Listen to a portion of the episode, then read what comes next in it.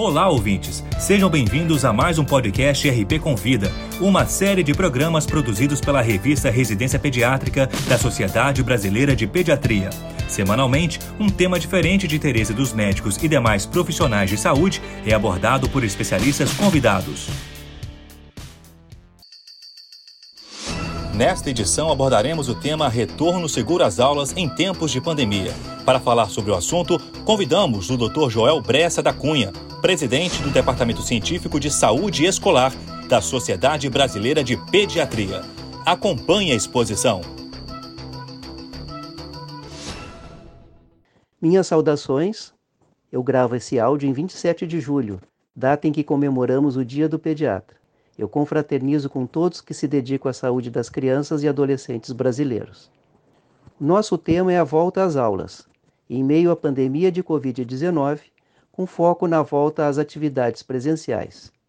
Neste momento é possível começar a falar sobre esse assunto com uma afirmação que praticamente virou um lema nesses tempos difíceis. A escola deve ser a última a fechar e a primeira a abrir. Com isso, reafirmamos dois pontos fundamentais. Um, a extrema importância das atividades presenciais para a trajetória bem-sucedida da escolaridade. Por mais que a tecnologia avance nas atividades escolares, ela não substitui o papel do professor, competente, humano, sensível, criterioso avaliador de seus estudantes no processo de conhecimento. E para além disso, a escola é fator de proteção de crianças e adolescentes em inúmeras áreas, que vão desde a segurança contra violências, mas também de promoção de saúde física e mental. Por isso, a escola deve estar aberta para atender a esta necessidade, que é básica e é essencial. E o segundo ponto, a escola é considerada um dos ambientes coletivos mais seguros, quando comparada a diversos outros, desde que sejam adotadas medidas de prevenção dos riscos de transmissão de Covid-19.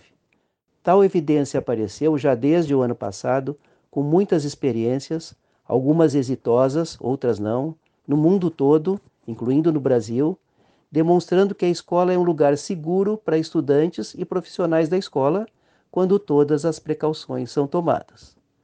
Assim, quando consideramos a elevada importância e o relativo baixo risco, não se justifica que muitas escolas ainda estejam fechadas. Há exceções? Eu diria que sim. Naquelas situações epidemiológicas locais críticas, por exemplo, as escolas poderiam fechar, juntamente com todos os outros setores que não sejam de absoluta necessidade. Também podemos considerar aquelas escolas que não fizeram adequações estruturais para enfrentamento da pandemia, mas com uma crítica. Certamente houve tempo de sobra para isso, já que estamos no segundo semestre de 2021. Como fazer este retorno seguro? Não faltam documentos com orientações de instituições e associações da área da saúde, como a SBP e diversas outras, no Brasil e no mundo, e nem do setor de educação desde o Ministério de Educação até as secretarias municipais. Eu aproveito para destacar o valor das ações intersetoriais para os melhores resultados. As atividades remotas foram importantíssimas e aqui vai o nosso reconhecimento para os educadores que se dedicaram e trabalharam nesse sentido e salvaram, por assim dizer, a educação brasileira de um desastre maior. Em resumo, nós defendemos a volta às aulas presenciais já com os protocolos rigorosos de cuidados, não só os sanitários, mas também pedagógicos e de promoção da saúde em geral.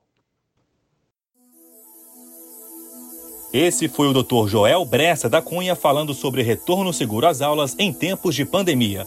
Para ouvir todos os podcasts, acesse a página da revista Residência Pediátrica na internet o endereço é residenciapediatrica.com.br barra mídia barra podcast. Residência Pediátrica, a revista do pediatra.